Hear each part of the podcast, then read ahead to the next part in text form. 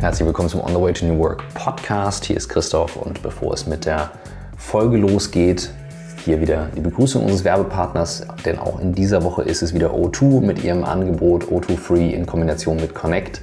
Das heißt, ihr könnt ab sofort mit dem eh schon großen Datenvolumen, was ihr bei O2 habt, zusätzlich neun kostenlose SIM-Karten beziehen. Wozu soll das gut sein? Ganz einfach, ihr könnt diese SIM-Karten dann in euer Tablet packen, in die Smartwatch, im Handy, in anderen Handys, in der Familie teilen, ins Auto, wo auch immer ihr die braucht und verbraucht dasselbe Datenvolumen. Großartig, für uns ganz klar auch ein Standard. Wir brauchen das im Alltag. Wir sind ja ein Unternehmen, das extrem remote arbeitet. Ich sitze gerade auch in einem Büro eines Kumpels und arbeite hier über äh, meinen eigenen, mein eigenes Datenvolumen. Und äh, ich könnte sowas gut gebrauchen. Insofern schaut euch es mal an unter u2.de slash connect und jetzt viel Spaß bei der nächsten Folge.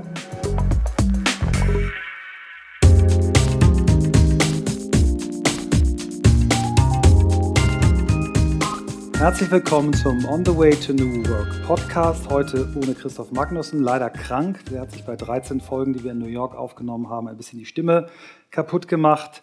Äh, dafür aber mit Gästen. Wir sprechen hier heute bei der New Work Future Konferenz, die zum dritten Mal durchgeführt wird. Durchgeführt klingt so nach riesen, riesengroß, aber es ist hier eher eine Expertengruppe, die zusammengekommen ist. Und ja, wir sind ganz froh, dass wir bei der dritten Ausgabe dabei sein dürfen. Und ich begrüße heute meinen Gast, Kai Lüssem. Herzlich willkommen. Vielen Dank. Kai, erste Frage ist immer, wer bist du und wie bist du zu dem geworden, der du heute bist? Ähm, ich bin äh, nach dem Abitur, was ich eigentlich gar nicht äh, haben sollte, ähm, weil ich eine sehr schwierige Schulzeit hatte, ähm, dann aus äh, welchen Gründen auch immer ähm, an der European Business School angenommen worden, ähm, habe dort mein Studium gemacht und irgendwann traf ich auch einen Professor, der mir sagte, das ist besser, wenn du es besser machst.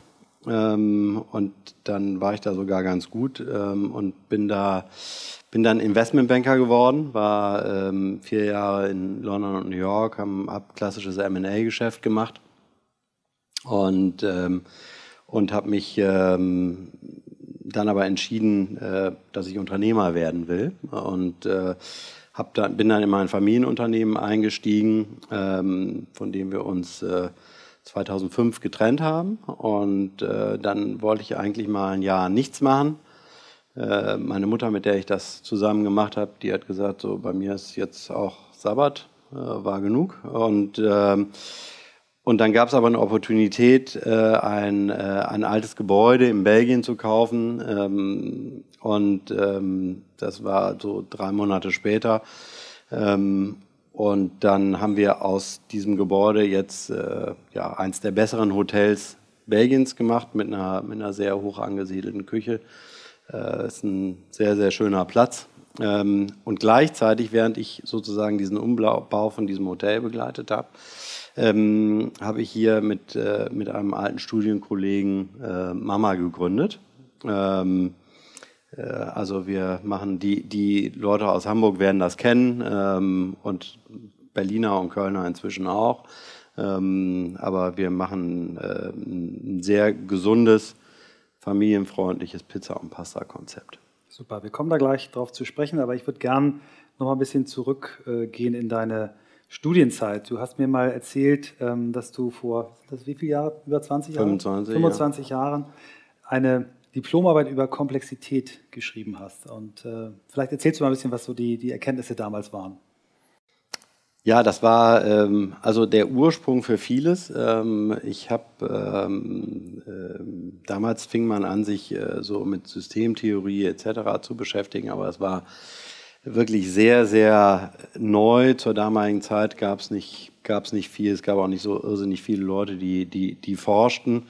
Ähm, und ähm, in Deutschland ist es ja immer so, je, je komplizierter der Titel, äh, nicht, desto, desto besser die Note. Ähm, also hieß die Arbeit ähm, äh, Autonomie als Instrument zur Bewältigung von Komplexität. So, und dann kann man das philosophisch und äh, soziologisch äh, und von allen Seiten beleuchten. Ähm, äh, Fakt ist, auch damals war klar, dass wir uns äh, in einem Paradigmenwechsel befinden, ähm, also von, von einem naturwissenschaftlichen, äh, naturwissenschaftlich-mathematischen Paradigma ähm, äh, in, in ein Paradigma, wo uns sehr klar wird, dass wir eben nicht alles erklären können durch Ursache-Wirkungsmechanismen. Ähm, so, und ähm, äh, das sollte sich ja jetzt in der Folge auch bewahrheiten, äh, in den sozusagen jetzt in den 25 Folgejahren. Also wir sind mittendrin. Äh, wir haben nur eine, eine sehr langsame Wissensdiffusion, was solche Dinge angeht. Also das kann man, eine, eine Forschungsarbeit wird durchschnittlich von sieben Menschen gelesen. Davon ist eins meistens die Mutter. Und äh, also insofern ist, ist diese Wissensdiffusion, äh, die, die, ist, die ist relativ in, in, in ihrer Geschwindigkeit relativ überschaubar.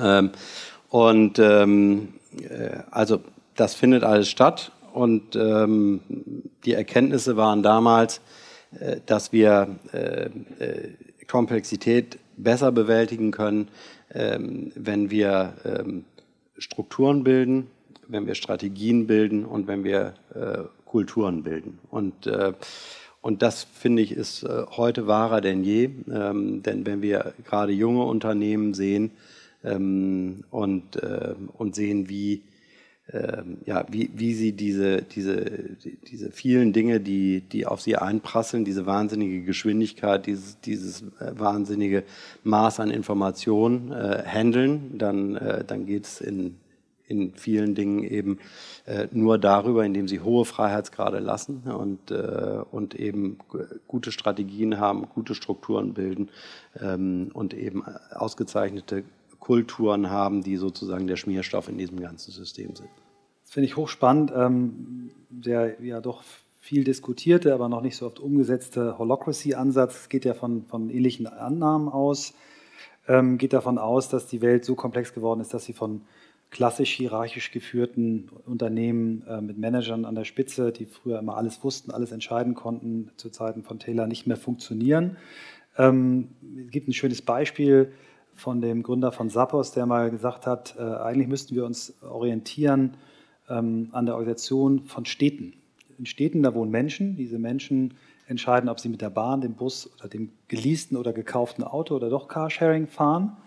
Sie entscheiden, ob sie Miete zahlen oder ob sie vielleicht sich ein Haus kaufen. Also treffen hohe Budgetentscheidungen und kommen dann in die Firma und dürfen äh, nicht mal 50 Euro alleine entscheiden, sondern müssen das irgendwie von ihrem Chef äh, freizeichnen lassen. Und äh, die, die, Analogie, die er gestellt hat, war, ähm, wenn sich Städte verdoppeln in der Einwohneranzahl, dann nimmt die Innovationskraft einer Stadt um 15 Prozent zu.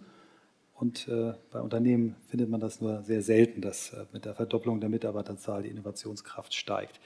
Ähm, deswegen finde ich spannend, dass du dich schon vor 25 Jahren damit beschäftigt hast. Wenn du jetzt deine, deine äh, erstmal, sagen wir mal, Karriere als Investmentbanker, dann jetzt als Unternehmer siehst, ähm, du guckst viele Startups an, du bist bei äh, Entrepreneurs Organization, tauschst dich viel mit anderen Unternehmern aus. Was hat sich denn schon geändert? Was würdest du sagen, ähm, ist schon besser geworden in den letzten 25 Jahren? Also ich, ich glaube, was wir merken, und das, und das merken wir alle, ähm, ist, äh, dass, wir, dass wir einen deutlich gestiegenen Komplexitätsgrad haben. Und, äh, und wenn wir die Strukturlösungen, die wir die wir kennen aus der sozusagen aus der alten Zeit. Ähm, wenn wir die darauf anwenden, dann kommen wir immer wieder an die Punkte, wo wir merken, okay, das funktioniert nicht. Äh, nicht? Das, äh, das passt nicht zusammen und, ähm, und hier gibt es Limitationen. Und ähm, insofern ähm, brauchen wir Lösungen. Also in meiner Zeit im Investmentbanking, äh, also ich war ähm, einer von zwei Deutschen in der ganzen Bank. Ähm, ich war ähm, der einzige Wirtschaftswissenschaftler. Ich habe mit Zoologen, Chemikern, äh, Ingenieuren äh, zusammengearbeitet und, äh, und wir haben, äh, wir haben sensationelle Lösungen ähm, erarbeitet. Warum? Äh, weil wir aus völlig unterschiedlichen äh, Denkstrukturen kamen und deswegen auch völlig unterschiedliche Ansätze haben. Ähm, und ich glaube, das ist es, ähm, das, was heute ähm, in vielen, vielen Unternehmen auch passiert. Also nicht, äh, McKinsey ähm, engagiert alles nur nicht ausschließlich Wirtschaftswissenschaftler und, äh, und, und das ist auch gut so, weil, weil da die besseren Lösungen liegen und äh, ich glaube, ähm, solche ähm, ja, äh, äh Ansätze, wo, wo wir äh, sozusagen schwarmartig äh, Organisationsstrukturen bilden, die dann äh, ein bestimmtes Projekt äh, bearbeiten, die dann wieder auseinanderziehen. Sie gehen wieder raus aus dieser Struktur und gehen in, in, in eine, neue Struktur rein. Ähm, ich glaube, das sind so Ansätze, die, die wir zunehmend sehen werden und die wir teilweise in Unternehmen jetzt auch in den letzten 10, 15 Jahren zunehmend gesehen haben. Mhm. Kommen wir mal zu deiner aktuellen äh, Company, zu Mama. Vielleicht erzählst du mal eure Geschichte, wie ihr entstanden seid. Was war der Grund dafür? Es gab ja schon Vapiano. Ähm, es gab auch schon andere Menschen, die Pizza und Nudeln verkauft haben. Was war euer Grund, äh, dass ihr euch in diesen Markt getraut habt und was habt ihr bisher erreicht? Wir, ähm, also ich habe das Unternehmen mit, äh, mit einem äh, guten alten Studienfreund gegründet ähm, und ähm, wir hatten natürlich, also außer meiner Erfahrung, dass wir ein ja, äh, sehr angezogenes Restaurant äh, in, in, in, in Belgien gemacht hatten, das hatten wir aber gerade erst eröffnet, überhaupt gar, keine, äh, gar keinen Kontakt zum Thema Gastronomie, äh, er auch nicht. Ähm, wir sind aber, wir haben beide einen französischlastigen Hintergrund ähm, und insofern hatten wir immer Spaß, also von, von, von Kindheit auf äh, eine große Affinität äh, zum Thema Essen. Ähm, äh, war aber auch alles nicht der Grund, äh, warum wir das machen wollten. Wir, wir haben gesagt, wir wollen zusammen unternehmerisch tätig sein. Und wir haben uns diesen Markt angeguckt. Ähm, und, ähm, und eigentlich ist es äh, mit einer Zahl umschrieben. Äh, wir haben in, äh, äh in äh, US und UK haben wir eine Systemabdeckung. Also das heißt, äh, der Markt, der von Systemgastronomie bedient wird, ähm, haben wir eine Systemabdeckung, die liegt bei 80 Prozent. Ähm, und, äh, und dieser Systemgrad, der liegt hier in Deutschland bei 25 Prozent. So, das heißt, ich habe 55 Prozent äh, Marktpotenzial ähm, und, ähm, ja, und, und äh, das ist eben Rückenwind und nicht äh, Gegenwind. So, und äh, wir haben das ist auch eine Branche, wo es unheimlich viele ja, Gründungen gibt, die schnell wieder pleite absolut, gehen. Absolut, absolut, ja. Also das, das ist so. Ähm, so, wir haben uns den Markt angeguckt, haben gesagt, wieso ist das so? Das gibt es auch gar nicht. Ähm, und haben dann festgestellt, ja, da ähm, gibt es auch einen gewissen Mangel an, an Professionalisierung etc. Und das war sehr, sehr vergleichbar mit dem, was so vor Pi mal Daumen 20 Jahren im textilen Einzelhandel passierte. Also Monikas Boutique und ähm, äh, Fredis Modestübchen und, äh, und was es auch immer in allen deutschen Fußgängerzonen gab, ähm, äh, die gab es eben plötzlich, ich sage jetzt mal sieben, acht, neun, zehn Jahre später, gab es die nicht mehr, die waren einfach weg. Und, nicht, und, und wenn ich insbesondere den Damen jetzt hier äh, die Augen verbinde und ich lasse euch mit dem Helikopter in irgendeiner Fußgängerzone in, in Deutschland runter, ähm, dann bin ich ziemlich sicher, dass ihr mir nicht sagen könnt, ähm, nicht in welcher Stadt sind wir, weil es eben, es könnte auch jede Stadt sein. Ähm, so, das heißt, diese, diese Multiplikation ähm, die, ähm, und Filialisierung und Konzentration, ähm, äh, die dort stattgefunden hat, ähm, das, ähm, das erwarten wir, dass das eben auch in Deutschland in der Gastronomiebranche passiert. Das passiert jetzt. Und, ähm, äh, und am Ende ist es nichts anderes als eine logische Konsequenz. Also äh, in Amerika ist, ist Retail äh, oder, oder, oder Gastronomie im Retail-Börsensegment eingeordnet, ähm, weil es eigentlich nichts anderes ist als äh, eine, eine unterschiedliche Form der Verwertung von, von Immobilien. Ähm, so. Bei wie vielen Restaurants steht ihr aktuell? Wie viel? Wir, äh, wir haben jetzt äh, acht äh, Mama-Filialen. Äh, wir machen jetzt noch zwei auf, nochmal eine in Berlin, eine hier in Hamburg und äh, also innerhalb der nächsten zwei Monate. Ähm, und machen, machen hier noch ein, noch ein anderes Restaurantkonzept äh, hier in Hamburg was wir äh, im, im Rahmen einer Sanierung äh, so, oder wo wir im Rahmen einer Sanierung sozusagen die Beteiligung geerbt haben. Da, das, vielleicht gehen wir da einmal drauf ein, weil, weil natürlich das ein, sagen wir, eine Branche ist, wo das Thema New Work noch nicht so durchgesetzt ist. Und ihr habt da ein, ein Unternehmen übernommen, Atelier F, ähm, das ja mit einer digitalen Speisekarte angefangen hat, gesagt, wir brauchen keine Kellner mehr und, und sehr auf äh, New Work gemacht hat. Ähm, das hat nicht so, noch nicht so richtig funktioniert. Erzähl mal ein bisschen darüber, warum es nicht funktioniert hat. Genau, also wir, also eigentlich ist es entgegen all dem, was, was wir im Unternehmen gemacht haben. Also äh, wir haben, äh, also nicht, also du weißt es, aber ich, also ich bin ja auch, kenne Christoph seit langem. Ähm, und irgendwann kam, kam er an den Punkt, äh, also ich, wo ich so im Schnitt so 120 E-Mails am Tag bekam. Ähm, und ich wusste, dass Christoph sich mit dem Thema beschäftigt. Und dann habe ich gesagt, Christoph, tu was, mach's weg. Ähm, und, ähm, Schalt das Internet endlich wieder ab.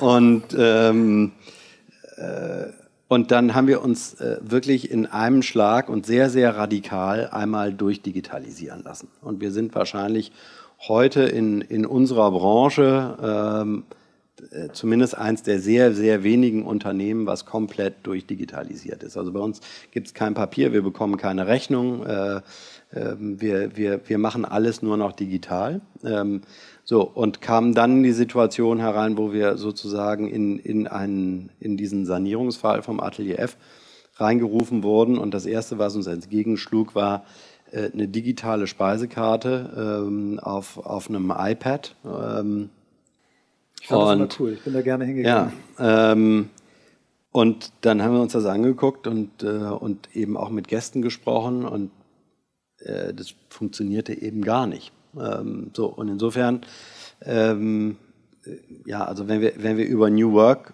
sprechen, also wir, wir können heute gar nicht mehr anders als, als so arbeiten, wie wir arbeiten. Ähm, gleichwohl ist es so, dass das Erste, was wir im Atelier F gemacht haben, äh, war diese digitale Speisekarte abzuschaffen, weil sie einfach zu früh war. Ähm, und wir haben von, wirklich von einem Tag auf den anderen einen massiven Umsatzsprung gehabt ähm, mit der Abschaffung dieser digitalen Speisekarte. So, gleichwohl ist es so, dass wir uns nichtsdestotrotz mit, mit solchen Themen beschäftigen. Ähm, wir glauben, dass es durchaus möglich ist, äh, dass, ich sage jetzt mal, in zehn Jahren ähm, nicht, äh, hier ein Bild hochfährt aus dem Nichts ähm, und, und dass das eine Speisekarte ist. Wir, wir beschäftigen uns total intensiv damit, dass Leute online auschecken. Der, der, der schwächste Moment in einem Restaurant ist eigentlich der zwischen dem Espresso ähm, und, äh, und der Bezahlung. Äh, weil da hat keiner mehr was zu tun. Und wenn, der, wenn das nicht innerhalb von, ich sage jetzt mal, drei Minuten geht, ist der Gast mega genervt und, äh, ne, und das ist genau der Eindruck, den er, den er mit rausnimmt. Ähm, so, ähm, die Servicekräfte, die haben aber eben auch noch äh, zehn andere Tische und insofern äh, geht es manchmal nicht anders.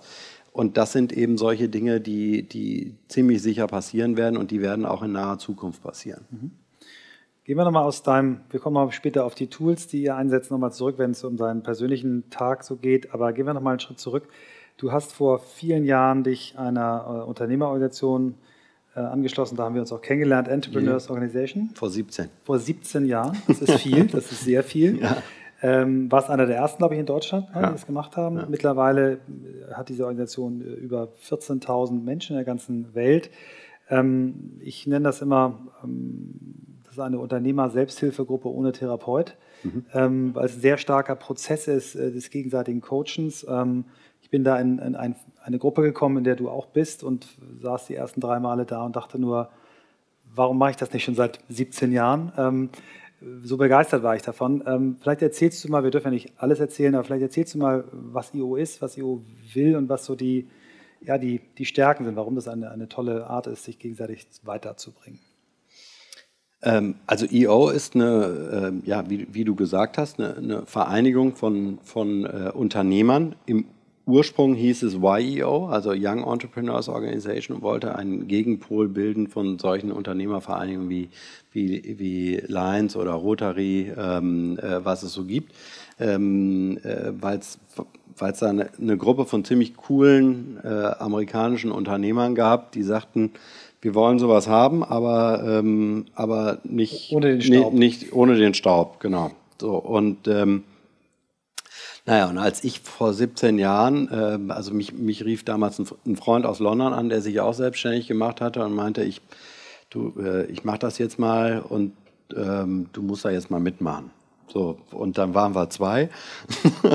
und ähm, so, und die, die ersten Treffen, also sozusagen deutschlandweit, fanden, äh, fanden in meiner, am, am Esszimmertisch meiner Wohnung in Köln statt. und, ähm, äh, und insofern ähm, ist das jetzt in, in dieser ganzen Entwicklung, äh, wir, haben, wir haben jetzt in Deutschland, glaube ich, so 450 Mitglieder, ähm, äh, ist, ist es natürlich atemberaubend zu sehen. Damals gab es äh, so, eine, so eine kleine DIN A5-Kladde, da stand alles drin, was IO war. Ähm, und heute ist es komplett durchorganisiert. Äh, da, steht ein komplettes Wertesystem dahinter und ähm, äh, wir wollen alle lernen, äh, voneinander lernen, äh, voneinander profitieren, äh, indem wir einen Erfahrungsaustausch machen, haben, ähm, der ähm, uns verbietet, Ratgeber zu sein. Das heißt, jegliche Kommunikation findet in der Ich-Form statt. Ähm, und ähm, äh, also ich habe in einer solchen Situation diese und diese Erfahrung gemacht. Äh, und nicht, das musst du mal so oder so machen. Denk doch mal nach, Mensch. Ähm, also das ist, das ist eben der große Unterschied und das ist wahnsinnig bereichernd und das war auch in all den Jahren für mich wahnsinnig bereichernd. Ähm, und ich habe einfach immer das Gefühl gehabt, ich, äh, ich bekomme da sehr viel raus. Ich habe dann ähm, äh, irgendwann die Erfahrung gemacht, je mehr ich reingebe, desto mehr bekomme ich auch heraus, äh, weil ich ähm, äh, dann irgendwann angefangen habe, im Board zu sitzen. Ich war dann, also äh, habe mich dann um Finanzen gekümmert und habe mich irgendwann um dieses ganze Thema Learning gekümmert. Ähm, äh, und das war für mich eine große Bereicherung. Auch in dem Sinne, weil äh, all die Speaker, die ich so hören wollte ähm, und die ich, äh, die ich so haben wollte, auch so diese ganz lässigen Jungs aus den USA oder so, die konnte ich dann selber holen. Und, Mädchen. und das du war hast auch immer Mädchen geholt. Also ja, ähm, die konnte ich dann alle nach Deutschland holen und, äh, und dann hatte ich sie da und ähm, so als, als, als, als Learning Chair ist man ein Stück weit auch Gastgeber, dann kann man mit denen abends immer vorher nochmal Abendessen gehen und hat so ein One-to-One -One mit denen, das war super. Sehr stark.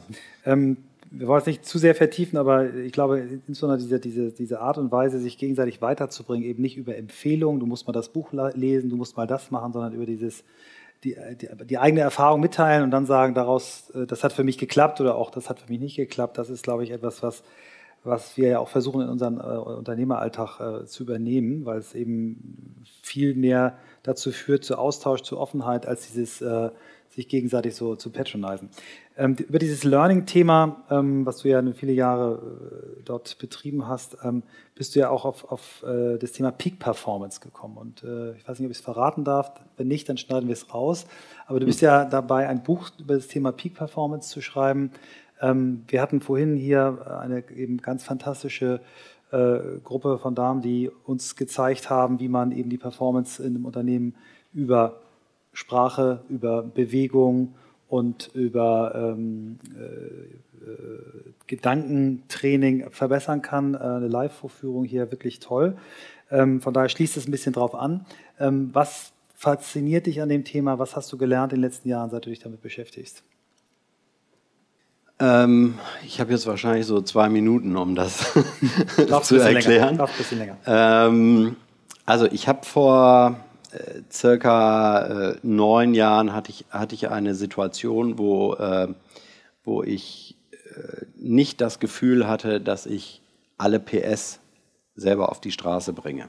Also ich hatte so ein bisschen das Gefühl, ich fahre mit 110 im Porsche Turbo über die Autobahn und irgendwie ne, ist nett, aber kommt nicht so richtig was. Und, ähm, und dann ähm, traf ich auf, auf einer EO University in, ähm, in Istanbul, ähm, traf ich äh, äh, eine Person, der heute äh, eigentlich ein sehr guter Freund ist, äh, einen, einen hinduistischen Mönch. Ähm, und ähm, so, und also zu, zu diesem Gefühl, ich bringe nicht alle PS auf die Straße, hatte ich, äh, gab es dann zwei Erkenntnisse also, oder, oder äh, Ereignisse. Das erste war, es kam zu der Zeit ein Dokumentarfilm raus über Ayrton Senna, der ein großes Jugendidol von mir war, weil ich in meiner Jugend viel Kart gefahren bin und, äh, und so Autorennen und, und solche Sachen. Und da gibt es eine Szene, wo er sagt, ähm, also in der letzten Runde, bevor ich Weltmeister geworden bin, ist Gott mit mir gefahren. Ähm, so, und gleichzeitig las ich äh, äh, dieses famose Buch von Napoleon Hill, ähm, äh, Think and Get Rich. Ähm, also mit diesem wirklich auch überhaupt nicht passenden Titel, aber ähm, äh, trotzdem gutes Buch, was so eine Ansammlung ist von, von Qualitäten, ähm, äh, nicht wieso manche Menschen ein bisschen erfolgreicher sind als andere. So, und dann sitzt man so da und liest das und denkt so, okay, Haken hinter Haken hinter und so weiter. Und dann kam ich aber an dieses Thema Glaube und äh, ich gedacht, ja, pff, schwierig. Also bin ich, glaube ich, nicht so richtig aufgestellt. Ähm, so, und nun kam ja der Mönch mir da entgegen und da habe ich gedacht, boah, du Mönch, ich ein Glaubensthema, ähm, ne, du bist mein Mann. Ähm, so, und, ähm, und dann äh, dann bekam ich auch noch so ein, so ein, so ein One-to-One mit dem. Äh, und wir hatten fünf Minuten in der, in der Hotellobby. Ähm, und dann habe ich ihm mein Problem erklärt und dann sagte er zu mir, ähm, also ich äh, glaube, du hast überhaupt gar kein Glaubensthema. Ähm, ich glaube, du hast ein mentales Thema. Ich gedacht, okay, das ist interessant. Also, eigentlich dachte ich, das wäre so das Einzige, was immer so einigermaßen funktionierte, aber gut, jetzt ist er auch noch weg. Und dann sagte er zu mir, tu mir doch bitte einen Gefallen. Also wir wussten, dass wir uns in drei Monaten wiedersehen. Ähm, schenke mir 60 Sekunden deiner Zeit jeden Tag. Und in diesen 60 Sekunden konzentrierst du dich nur auf eine einzige Sache. Ähm, gesagt, getan, ich bin nach Hause geflogen, ähm, habe gesagt, also Piece of Cake, das kriegen wir hin. Ähm, und habe mich morgens hingesetzt und er hatte mir aber gesagt, wenn du es nicht schaffst, musst du wieder von vorne anfangen. Also erste Woche, eine Stunde pro Morgen. Lief richtig gut. und ähm, äh, und äh, das hat mir äh, ja auf, auf sehr brutale Art und Weise vor Augen geführt, ähm, dass ich äh, eine Aufmerksamkeitsspanne hatte. Also ich war da Anfang 40, äh, dass ich eine Aufmerksamkeitsspanne habe, ähm, die deutlich unter einer Minute war. Und das war ein echtes Schockerlebnis äh, für mich.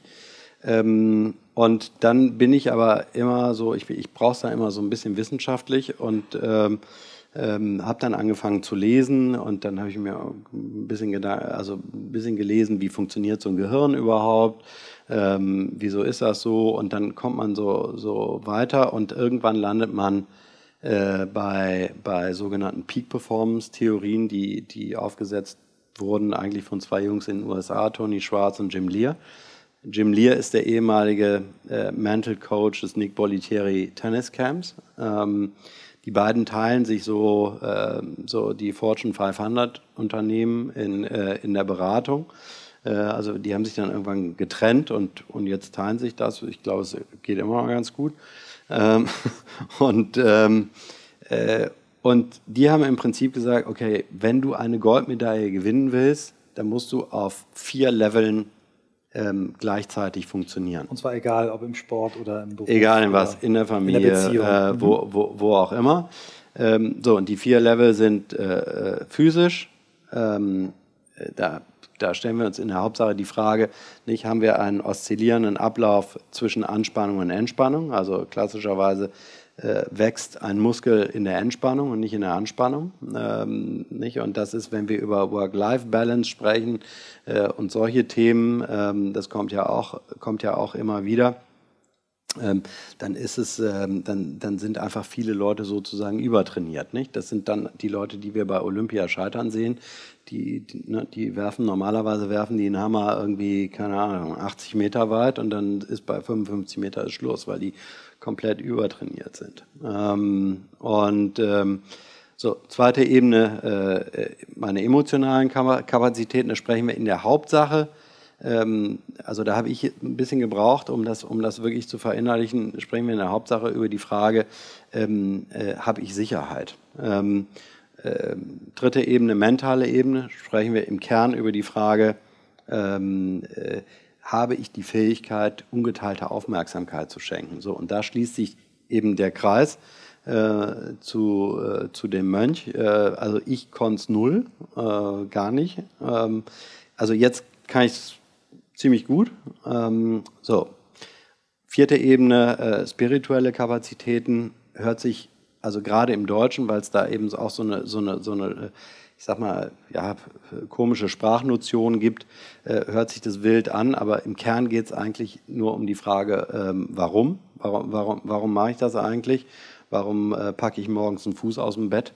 Ähm, so, und wir denken eigentlich immer, ja, das, das, Ganze funktioniert von unten nach oben. Also wenn, wenn die physische Seite nicht funktioniert, funktioniert der Rest auch nicht. Es ist aber eigentlich umgekehrt. Wenn ich diese Warum-Frage nicht ordentlich beantwortet habe, ähm, dann funktioniert der Rest da unten eben auch nicht. Ähm, und ähm, so, und was passiert, wenn ich jetzt diese Goldmedaille gewonnen habe? Dann gibt es ein äh, erhebliches Risiko, dass aus mir nicht so netter Mensch wird. Ähm, Erklär mal. Ist wissenschaftlich nachgewiesen. Also es gibt einen, äh, einen äh, Professor äh, am Trinity College in Dublin, Ian Robertson, äh, der, der, der ein äh, wirklich faszinierendes und wirklich sehr lesenswertes Buch geschrieben hat, The Winner Effect. Ähm, ähm, also was insbesondere auf der emotionalen Seite mit uns passiert, ist, ähm, dass wir ähm, chemisch induzierte Prozesse in unserem Körper ablaufen ähm, und dass hier ein, ein, chemischer Cocktail angerührt wird, ähm, der eben äh, bei zu viel Gewinn und zu viel Macht eben äh, echt ein ziemlich mieses Gemisch ist äh, aus, äh, aus Dopamin, Noradrenalin und Testosteron. Ähm, und, ähm, und das führt dazu, dass wenn man dieses Buch gelesen hat, man überhaupt nicht mehr verwundert ist ähm, darüber, ähm, äh, wie so ein Korruptionsskandal passiert, wie so äh, Menschen in äh, Ministerien oder Firmen schlecht behandelt werden, ähm, wieso es äh, äh, sexuelle Übergriffe gibt, äh, nicht? die ganze, ganze MeToo-Debatte. Also das ist überhaupt nicht verwunderlich. So, und weil dem so ist, ähm, äh, müssen wir uns eben damit auseinandersetzen, was, was passiert da eigentlich mit uns und, und, äh, und dann gibt es eben auch die Möglichkeit, einmal zu erklären, was muss ich denn tun, damit mir das nicht passiert? Wie, wie kann ich das Bewusstsein in mir wecken, ähm, damit, äh, damit genau dieser Prozess nicht in mir stattfindet und was muss ich dafür tun? Und äh, das sind Dinge, über die ich schreibe. Also wie gewinne ich eine Goldmedaille, äh, ohne, Blöd, ohne ein Blödmann zu werden. Okay, so. super. Das könnte ein schöner Titel sein. ja. ähm, faszinierend. Also ich kann schon mal sagen, ich kaufe das Buch, ganz sicher. Ähm, kommen wir nochmal zu dir. Du bist mir ähm, begegnet als jemand, den ich für A, sehr, sehr fokussiert erlebt habe, sehr diszipliniert, sehr inspirierend, also eigentlich eine sehr eine Mischung aus Sachen, wo ich sage, es geht eigentlich zusammen. Inspirierte Leute erlebe ich häufig als auch chaotisch und hin und her springend und Menschen, die diszipliniert sind, äh, erlebe ich auch ab und zu dann mal als eher langweilig, was vielleicht auch ungerecht ist. Aber du vereinigst so ein paar Eigenschaften, die für mich früher nicht als vereinbar äh, galten. Ähm, ich würde gerne mit dir mal über deinen Tag sprechen. Also machst du immer noch die Minute für den Mönch? Äh, wie, wie geht dein Tag los? Wie strukturierst du deinen Tag? Was für, was für Tools brauchst du, um gut zu arbeiten? Was brauchst du, um zu entspannen? Also wir ähm, vielleicht äh, erkläre ich mal so und und da sind wir, da schließt sich auch der Kreis zu ganz äh, viel von dem, was ich was ich vorher gesagt habe. Ähm, wenn wir ähm, wissen, dass ähm, dass Information Aufmerksamkeit braucht, dann, ähm, dann wissen wir auch, dass viel Information ähm, eben weniger Aufmerksamkeit zur Folge hat. Also das ist ziemlich einfach. Und ähm, das Maß an Information, äh, was wir, äh, also was auf uns einprasselt, sozusagen, auf jeden Einzelnen, ist eben einfach äh, gerade in in den letzten 30, 40 Jahren massiv, massiv gestiegen. So, und jetzt, äh, jetzt stehen wir da mit der ganzen Information, das Zeug kommt alles an. Äh, und, nicht? und jetzt fragen wir, wie gehen wir damit um? Ähm, und wir äh, können es eben nur bewältigen in, in, in Form von Selektion, ähm, so in, indem wir selektieren. Ähm, äh, nicht, äh, jede, jede Form von Selektion ist auch eine Identitätsbildung. So, deswegen deswegen äh, gibt es zunehmend Gruppen äh, von Menschen, die äh, die Dinge bearbeiten und die tun das in einer sehr, sehr spezialisierten Form. Ähm, und all dies ist eben nur möglich, wenn ich, ähm, wenn ich bestimmten Informationen, die ich selektiert habe, ähm, eben auch meine volle und ungeteilte Aufmerksamkeit schenke. Ähm, so. Und ähm, insofern, also diese Gruppe und du, ihr, ihr bekommt jetzt 100 Prozent von mir. So, das ist der Unterschied zu meinem Gespräch damals mit dem Mönch in der Hotellobby. Ähm, ich habe in dieser Lobby da gestanden und das erklärt auch ähm, nicht diese Aussage von ihm ähm, und hatte wahrscheinlich äh, ein Mobiltelefon in der rechten Hand, eins in der linken Hand. Ähm, habe während während der fünf Minuten, die ich mit ihm hatte, wahrscheinlich zwischendurch auf dem einen E-Mails gecheckt und auf dem anderen SMS getippt. Ähm, so, dann hast du ein mentales Problem. Ähm, und ähm, äh, und ich habe dann ähm, sozusagen gelernt, äh, mich zu konzentrieren. Das heißt, äh, ich beginne äh, jeden Morgen. Äh, äh, ich habe jetzt natürlich auch so ein paar Gesundheitsthemen, weil ich ja in, in, nicht in diesem physischen Teil auch unterwegs bin. Also ich äh, muss, muss mir ja morgens erstmal erstmal so ein Gemisch da zurecht machen. Aber grundsätzlich, äh, wenn Sag mal ruhig, was das ist. Die Minute haben wir noch. also, also ich, ich trinke jeden Morgen, also ich schneide jeden Morgen Ingwer, Ingwer auf und, äh, und, und mische Zitrone rein. Ähm, weil ich eben nicht frühstücke. Ähm, so, und dann äh, geht es weiter, äh, dass, ich, ähm, äh, dass ich dann äh, eine halbe Stunde lang einen Termin mit mir selber habe. Ähm, das mache ich jeden Morgen und, äh, und, und da sind Konzentrationsübungen drin, da sind, äh, ähm, da sind äh, so, also äh, Meditationsübungen, da arbeite ich mit, mit sogenannten Affirmations. Äh, ähm, also es ist so, sozusagen ein ganzes Programm von Dingen. Äh, da sind Atemübungen drin, ähm, etc., äh, die ich abspule. Und, äh, und das ist äh, meine garantierte Me-Time, die ich, die ich jeden Tag habe. Und da äh, kommt, was will. Äh, das das habe ich immer. Wann stehst du ja. auf morgens? Wann machst du das? Wie viel Uhr? Ähm, eigentlich sieben, also ziemlich mhm. entspannt. Kommode Zeit, ja. Ja, ja, also ich, ich, ich bin halt so eine Nachteule, also ich, ich gehe auch echt spät ins Bett. Mhm. ähm, aber ähm, ja, das ist meine Me-Time. So, und dann ist eben, äh, also wir sind ja immer noch in dem Thema, wie schenke ich Dingen ungeteilte Aufmerksamkeit. Ähm, und äh, insofern versuche ich das sehr, sehr stark. Äh, also zum einen ist das sehr ritualisiert und äh, zum anderen versuche ich dann diese, diese Rituale eben auch sehr, sehr stark in meinen Tagen zu verankern. Und ich arbeite äh, ausschließlich in Blöcken. Ähm, also die, die, ähm, äh, die beste Konzentrationsphase, die wir Menschen haben, äh, oder, oder, oder wo, wo wir die Fähigkeit haben, uns in einer Spanne zu, äh, zu konzentrieren, liegt zwischen 90 und 120 Minuten. Also arbeite ich in, in Blöcken von 90 bis 120 Minuten und, ähm, und dann habe ich zum Beispiel einen E-Mail-Block, ähm, dann ist mein Telefon ausgeschaltet ähm, und ähm, also oder alle Telefone ähm, und ich mache nur E-Mails. Äh, äh, es kommt keiner rein, es spricht keiner mit mir, es passiert gar nichts anderes. So, dann habe ich einen Blog, da mache ich nur Anrufe. Ich habe dann eine Anrufliste, die arbeite ich ab und dann 90 bis 120 Minuten telefoniere ich nur. Äh, ähm, so, ich habe einen Blog, wo ich, wo ich Leute treffe. So, und weil sich das eben nicht alles so unterteilen lässt, habe ich eben auch so einen finalen Blog, der so Mixed Pickles ist. Ähm, ja, genau. Ähm, aber äh, das hat bei mir dazu geführt, ähm, also wir, wir sind ja sehr stark gewachsen als Unternehmen, äh, dass ich meine Arbeitslast, ähm, ich würde jetzt mal sagen, in den, in den, insbesondere so in den letzten drei, vier, fünf Jahren wahrscheinlich irgendwo um ja, 300 Prozent gesteigert hat. Ähm, in der gleichen Zeit arbeite ich ähm, jeden Tag wahrscheinlich im Schnitt äh, zwischen, zwischen drei und fünf Stunden weniger als damals. Ja.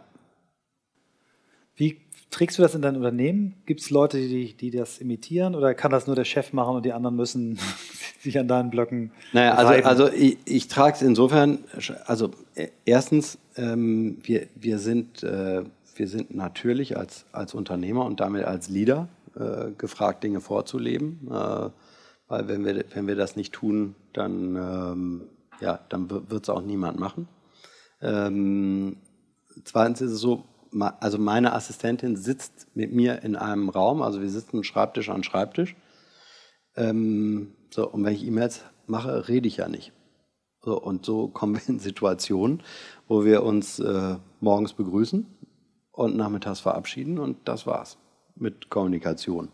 So, das äh, passiert sehr regelmäßig. Ähm, so, und, oder im Gesprächsblock sagt sie, ich brauche jetzt zehn Minuten und dann reden wir alles runter und dann war es das auch.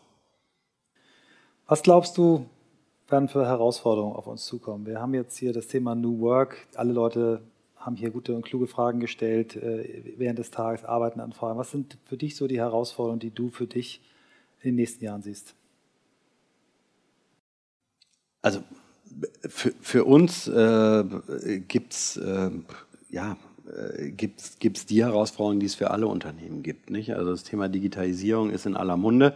Ähm, wir, ähm, wir haben da, äh, also wie ich eben erzählt habe, ähm, ja, einmal über den Tisch gewischt und haben gesagt, so digitalisier mal. Und, ähm, und da waren wir digitalisiert und so, und jetzt arbeiten wir damit und, äh, und wollen es auch gar nicht mehr anders haben. Aber ähm, es, ist natürlich, äh, es ist natürlich überhaupt nicht zu Ende. Also wir in unserer Branche, ähm, also wir haben Herausforderungen, nicht? Äh, ähm, wie kriegen wir auf Kundenseite, was, was, was passieren dort für digitale Prozesse. Ähm, wir werden irgendwann anfangen, uns mit AI-Themen auseinanderzusetzen. Wir werden irgendwann anfangen, Kundendaten zu sammeln und zu wissen, nicht, äh, was möchte wer wann essen. Ähm, äh, das, das sind Dinge, ähm, die auf uns zukommen. Wir haben, wir haben riesen Herausforderungen, äh, was ich eben erzählt habe, im, im Thema Payment und Checkout. Ähm, ähm da, ja, wir, wir, wir haben Herausforderungen im, im Thema Takeaway Delivery. Nicht? Heute muss ja alles sofort ähm, äh, an egal welchem Ort verfügbar sein. Ähm, so, gleichwohl ähm, haben wir die sehr starke Überzeugung und das auch nicht für unsere Branche ausschließlich, ähm, dass ähm, äh, viele dieser digitalen Prozesse, die stattfinden, äh, trotzdem eine, eine, analoge Realität brauchen. Ähm, nicht? Wir, wir sehen jetzt, Amazon hat, hat diesen Büchermarkt im Prinzip einmal rums platt gemacht. Ähm, jetzt gehen sie raus und, äh, nicht, und, und suchen Retailflächen, ähm, um, wieder, um wieder in die Märkte reinzukommen. Ähm, nicht, äh, wieso verkauft sich ein iPhone besser als ein, als ein Google Pixel? Ähm, also es, ich kann da rausgehen und kann das Ding einmal anfassen. Äh, und zwar nicht in einer Reihe von 170 anderen Mobiltelefonen, sondern von nur Apple-Produkten. Ähm, so, das heißt, ich, dieses, ich, ich, ich fasse es einmal an. Ähm, ähm, also da, da wird es schon noch zukünftig auch eine Verkettung geben. Aber nicht in Amerika, äh, nicht, gerade jetzt mal um dieses Thema Delivery rauszupicken, äh, wird jetzt davon gesprochen, äh, wir machen jetzt Cloud Kitchen. Also Deliveroo, äh, ne, die haben gerade, keine Ahnung, irrsinniges Funding bekommen, nehmen jetzt einen Teil von dem Geld, bauen eigene Küchen ähm, und äh, da, da gibt es kein Restaurant, da ist eine Küche und da wird das alles, alles gekocht ähm, äh, und dann nur noch ausgeliefert. So, also das sind Herausforderungen, die wir haben, äh, mit denen wir umgehen wollen, können, müssen äh, und aber auch total Lust haben, das zu machen. Vielen Dank für deine Zeit und ähm, wann dürfen wir das Buch erwarten? Wir schreiben selber und verschieben immer, ja, daher ja. eine böse Frage. Aber ich sage erst gar nicht mal. okay. aber äh, nee, aber äh, also der Plan ist schon, äh, dass wir, dass wir äh, das 2019 ähm, in die Regale kriegen. Danke. Ja, vielen Dank dir. Danke.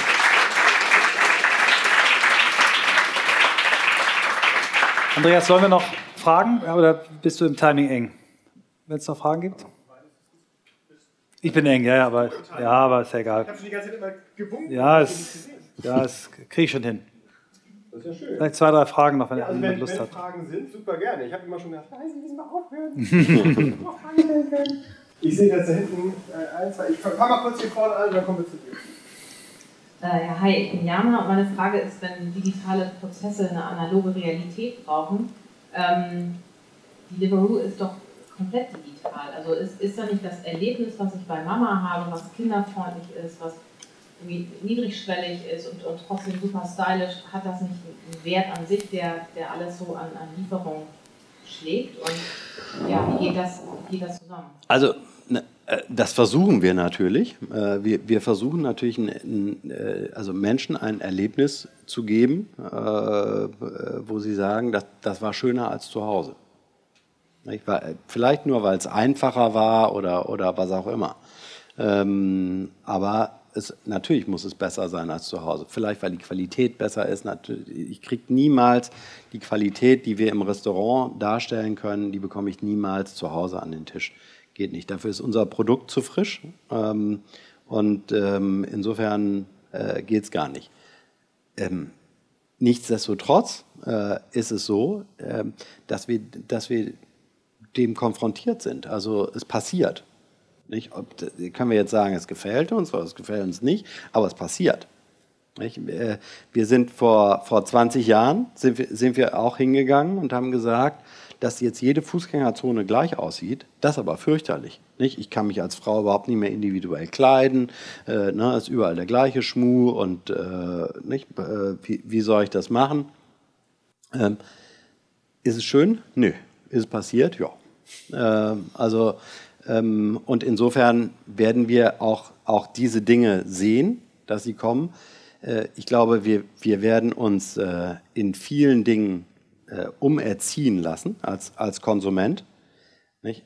Also, wenn mich einer vor 20 Jahren gefragt hätte, glaubst du, man kann Kleidung und Schuhe im Internet kaufen? Ja, gesagt, auf gar keinen Fall. Man muss das anfassen, das muss passen und, und was auch immer. So, Realität heute ist, äh, ich, ich, kaufe, ja, ich kaufe 100% meiner Kleidung im Internet. Ähm, so, äh, also, ähm, passt es alles zusammen? Äh, nein, es passt nicht alles zusammen. Passiert es? Ja, passiert, weil ähm, äh, Konsumenten eben umerzogen werden. Äh, und, und insofern wird das, äh, wird das für unseren Bereich ein Stück weit auch passieren. Und die Frage ist, nicht, ähm, wie können wir dieses Erlebnis in ein Restaurant zu gehen so gestalten, dass es eben besser ist als, äh, als, als das, was mir, was mir eine digitale Plattform bietet. So, und das ist die Aufgabe, die, die wir haben, wie, wie es im Übrigen die Aufgabe ist ähm, von jedem Händler, der da draußen ist. Ähm, und das gelingt eben, äh, also gerade in dem ganzen Retail-Markt, nicht so vielen äh, und, und auch nicht so besonders gut. Also ich meine, das werdet ihr alle kennen, äh, dass ihr rausgeht ähm, nicht, äh, und, und ein Einkaufserlebnis habt, wo ihr dann zurückkommt und sagt, ja Leute, irgendwie ist auch nicht anders verdient. Ne? Ich könnte noch stundenlang weitermachen, aber tatsächlich gibt es ja noch einen Slot, genau. den wir machen wollen, bevor dann alle Hunger haben und essen. Und du hast gesagt, du musst im Viertel nach Ja, ich muss, ich, ich muss jetzt im Flieger sein. Ich, ich, ich versuche es jetzt noch hinzukriegen. vielen Dank. Vielen, vielen Dank. Ja. Ja.